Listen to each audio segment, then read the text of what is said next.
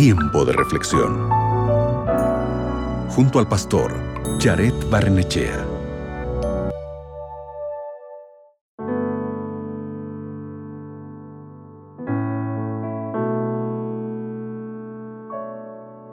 Si no creciste yendo a la iglesia desde pequeño, es muy probable que no hayas escuchado mucho la palabra pecado en tu vida cotidiana. Sin embargo, tal vez un cristiano haya tratado de compartir a Jesús contigo en algún momento de tu vida y escuchaste la palabra pecado una y otra vez en su presentación, pero todavía estás confundido. O tal vez hayas crecido en la iglesia y todo lo que escuchaste fue pecado, pecado y pecado. ¿Es la palabra pecado una palabra que sabemos cómo usar pero que realmente no sabemos en qué consiste? Leamos la Biblia en el libro de Isaías, el capítulo 59, el versículo 2. El texto dice lo siguiente, Las iniquidades de ustedes son las que hacen separación entre ustedes y su Dios. Sus pecados han hecho que su rostro se oculte de ustedes para no escuchar. Hay dos formas, mis queridos amigos, de ver el pecado bíblicamente. Una forma de ver el pecado es perder el rumbo o caer, como sucedió con Adán y Eva en el Edén.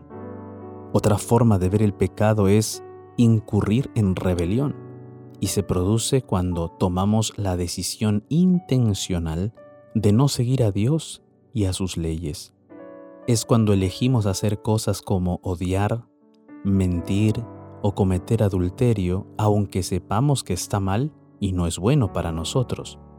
El pecado nos separa de Dios, ya sea que se trate de pecados intencionales, quiere decir premeditados o a sabiendas, o pecados no intencionales.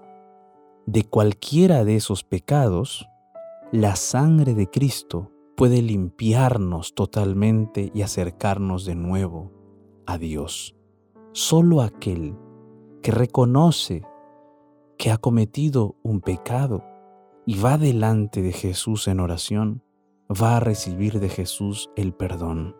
Para ello, tú no necesitas andar de rodillas 3, 4, 5 kilómetros o caminar largas distancias para llegar a, a una iglesia y haber pagado algo con tu esfuerzo físico. No, no, no.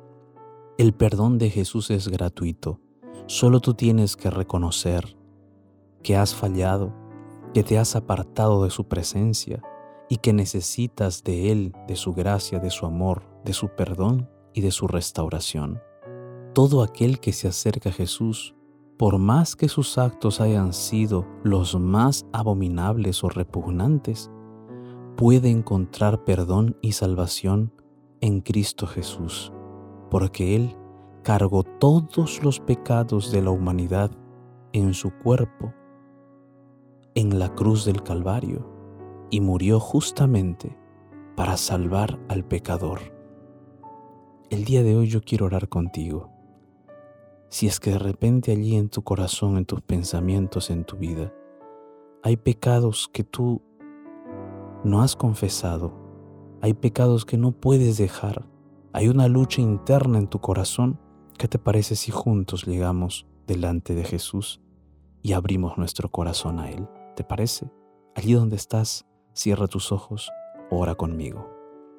Bendito Padre Celestial, Venimos en oración delante de tu santa presencia, reconociendo nuestra condición de pecadores, reconociendo que nuestro corazón es corrompido y que sin ti nosotros no podríamos vivir.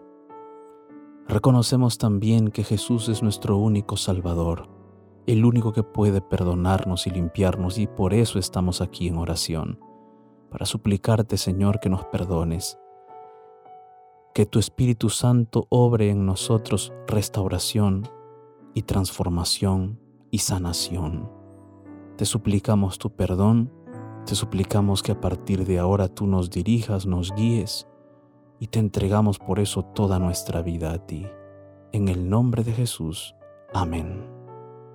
Recuerda, no dejes que nada te separe de Dios. Y si algo te separó, vuelve a Él, porque Él te ama. Acabas de escuchar Tiempo de Reflexión con el pastor Jared Barnechea.